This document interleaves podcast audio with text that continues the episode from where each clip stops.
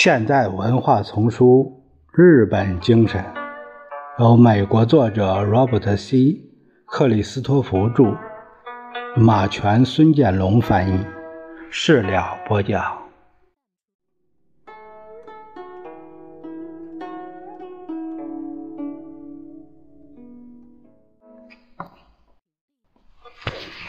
晚上十点三十分，在东京小藏旅馆的兰花酒吧里，我身边的凳子上坐着一位英国实业家，他正在烦躁地呷着一杯白兰地。他告诉我，他要两手空空的回伦敦去了，一项很大的合同没有签成，因为他们公司的产品没有达到日方买主坚持的标准。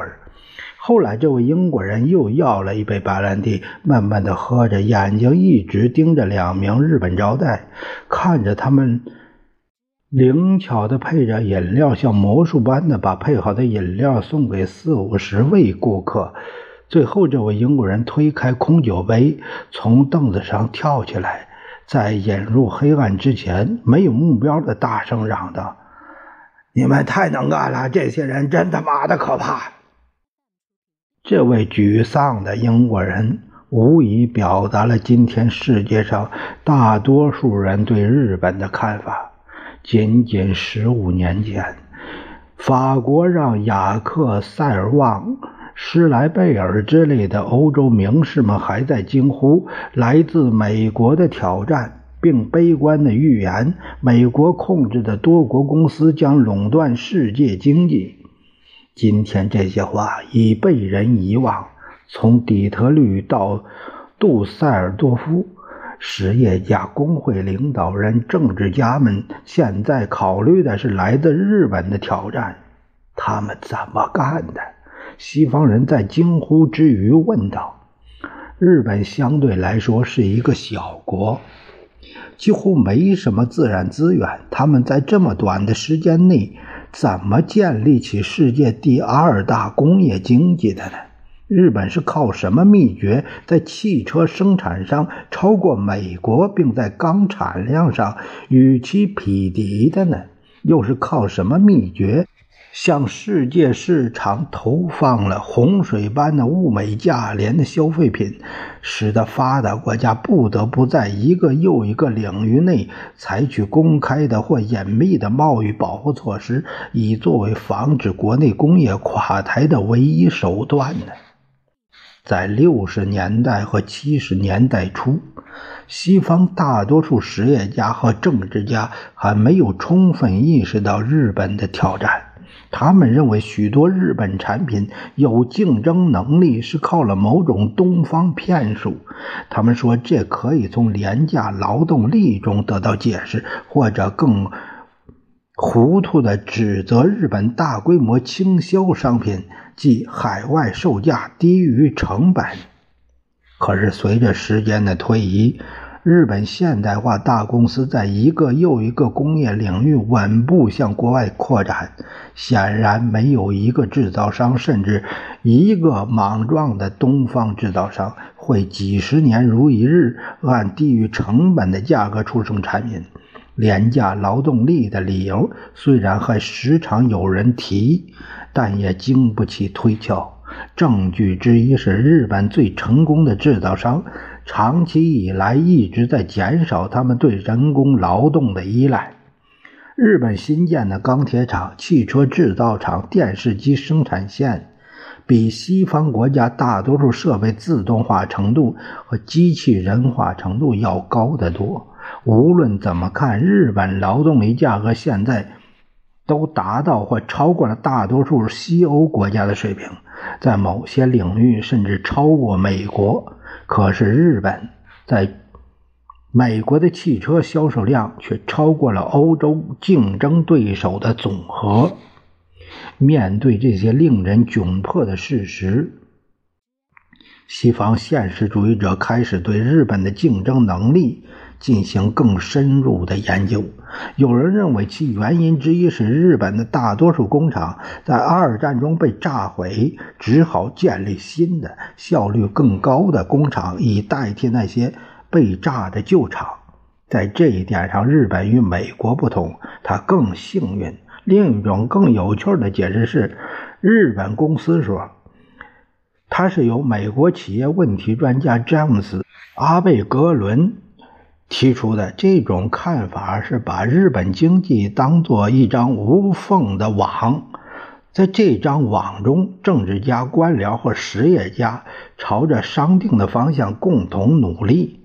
然而，这种看法，呃，他的一些宣传者却把事情过于简单化了。他们认为原因在于日本政府和美国政府不一样，他不择手段的加强私营工业，并努力增进其利益。这两种解释都有一定的道理。可是过了一段时间之后，人们便清楚地看到，这两者都不能单独解释日本的奇迹。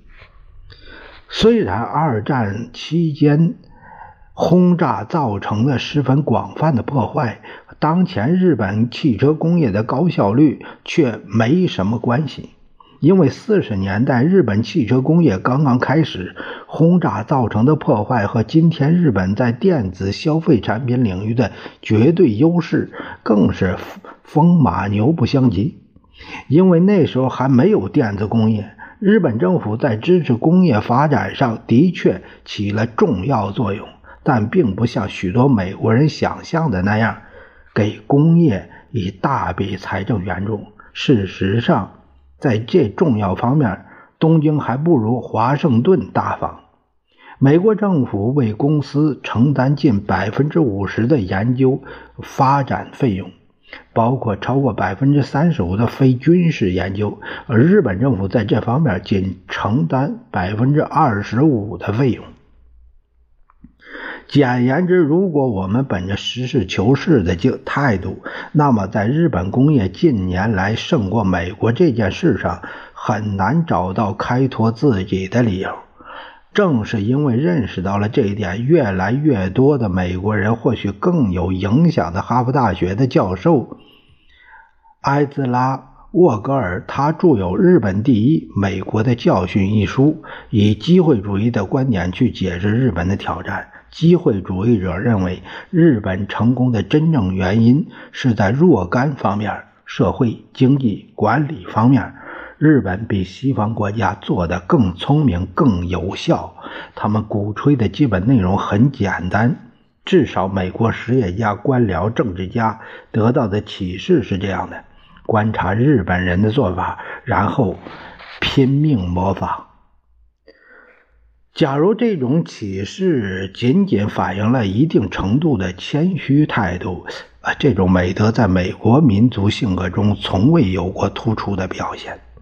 机会主义的提出无疑是朝着正确方向迈出的一步，但作为具体行动的指导方针，却蕴含着一些内在的危险。如果日本的确有一些经济措施值得美国借鉴，那么，在确定哪些措施值得借鉴之前，有必要弄清楚日本公司是怎样运转的呢？为什么他们能够这样运转呢？半个世纪之前，我祖父的兄弟威尔里住在康涅狄格州的一个小镇上，小镇的主人是一家叫做塔尔科茨的老户。他们的祖先据说是从一个叫安卡斯的墨西干酋长那儿得到的这块地方。我说，塔尔科茨一家是塔尔科特城的主人，那是一点也不含糊的。他们的毛纺厂是小镇的中心，镇上的大多数都在那里。这个。工厂里工作，镇上的房子全都是他们的。他们还建了学校，并且按照十八世纪英国绅士的习惯，任命了当地的教区牧师。简言之，塔尔科特城既是一个企业，又是居民区。今天，像一度散布在美国各地的许多类似小镇一样，塔尔科特城不再是一个公司城了。大多数美国人都不会为此感到遗憾。相反，几乎所有的美国人都认为这类由一个公司控制的城镇越来越少是进步的象征。按照当今美国标准，在收入、住房、娱乐，甚至从某种意义上说，社会生活方面，必须依靠雇主，是对个人自由的难以容忍的侵犯。所以，当我们发现，在蒸蒸日上的日本情况几乎正好相反时，难免感到有些不安。事实上，自从二战以来，日本的大企业越来越接近自给自足的居民区。这并不是说日本变成了一个公司城的集合体。日本发生的变化要比这复杂的多。最初提醒我注意这一点的是三井造船厂的董事长山下伟。山下是位身材。短粗、平易近人的工程师，他在三井造船厂干了将近五十年，日本最精干的企业领导人之一。我们谈话的大部分内容都是实际问题，如呃是什么方法使他在推行公司活动多样化方面取得了惊人的成功等等。但是，当我提到一个哈佛商学院的讨论的老问题，即三井造船厂认为自己是奉行何种方针时，山下却突然用了一个哲学家的口吻说：“三井造船厂奉行的是争取生存的方针。”啊，你必须记住，他接着说。你必须记住，五十年前我们日本人还生活在封建制度下。一般情况下，人们在哪里出生就在哪里生活一辈子。二次大战之后，日本重建工业，人们开始涌向大企业，从地理上划分生活区的旧观念改变了。实际上，我们这些搞工业的毁掉了日本从前那种居民区的生活方式，所以必须寻求另一种方式来替代它。这样做的结果是在今天的日本，像我们这类公司变成了新生活区。企业管理人员有责任为他们提供条件，使他们喜爱这种新的生活方式。当然，作为管理人员，我们最重要的职责是使大伙儿能活下去。乍一听，这观点很有趣儿，但也显得不够真实，好像一个在拼命寻找博士论文题目的年轻社会学家胡诌出来的东西。但过了一两个星期，在同范岛季军一起度过了一个下午之后，我深深感到这的确是真知灼见。范岛是日产汽车公司追滨装配厂的工头，这个厂坐落在东京湾西岸，离横须贺海军基地很近。范岛三十七岁，瘦瘦的人，很标致，极有尊严和自信。我很少见到像他这样能充分自制的人。然而，对他来说，日出日落都是在日产。范岛从小就是个车迷，他不愿意读公立高中，进了日产职业学校，从那儿直接跨进了。追兵厂的冲压车间，二十年后的今天，他仍然在这个车间工作，但已经是十五个工人的头头了。初进追兵厂时，范岛住在公司的单身宿舍。后来他结了婚，对象是日产公司的工人。有一段时间，他们住在公司的公寓里。后来有了两个儿子，大的十三，小的十岁。范岛决定自己买房子，他得到日产公司的建房补贴，所以自己承担的数目比东京房产市场上昂贵的价格要低得多。他的支付能力没有问题，因为公司为雇员们提供了特惠安家储蓄项目，类似一种储金会，存款利息高于普通银行，借款利息则比普通银行要低。范岛是个好爸爸，他在公休时间常常带着全家出去野餐或远足。他也很喜爱体育运动，经常光顾追兵场的体育馆同他的工友们进行各种比赛。假期里常常开着自己的日常，呃，萨尼是达特桑二幺零这种车对雇员折价出售，带着妻子和孩子们去山里。如果根据上述情况把范岛看成日产公司生产出来的一个没头脑的人，那是不公平的。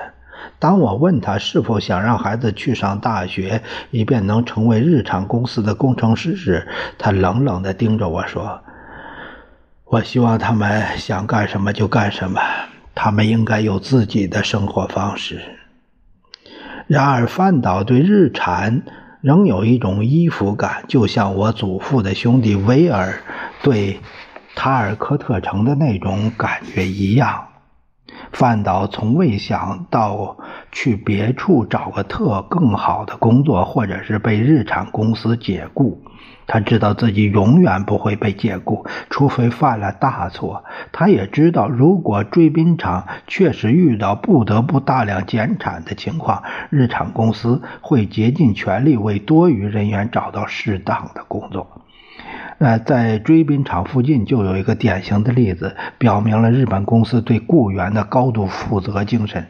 日本钢铁公司被迫关闭它在东京湾另一面公金的。一座高炉之后，就立刻在当地建了一个附属农场，把工人安排去养牛。对范岛来说，日产公司远不限于他的收入来源，而是他赖以生存的一个组织，与其关系之密切，仅次于家庭和祖国。他用很像山下伟的口气告诉我。日产一定会长久存在，他的工作质量必须一直保持下去。由于这个原因，他觉得有责任训练好青年工人，使他的全班人都能在工作方面积极提出改进意见。他还要求班里较有经验的工人能发现他们经手的车的毛病，哪怕是另一道工序上的毛病。我们对每一辆经手的车都负有全部责任。他说：“如果我听说一辆日产车有毛病，我就觉得自己有罪。”通过同范岛记之类的人的谈话聊天，很容易得出这样一个结论：像许多美国人已经做的那样，日本工人都被老板洗脑了，所以如此驯顺。但这种观点有一个很大的漏洞：日本管理人员也和普通工人持同一种态度。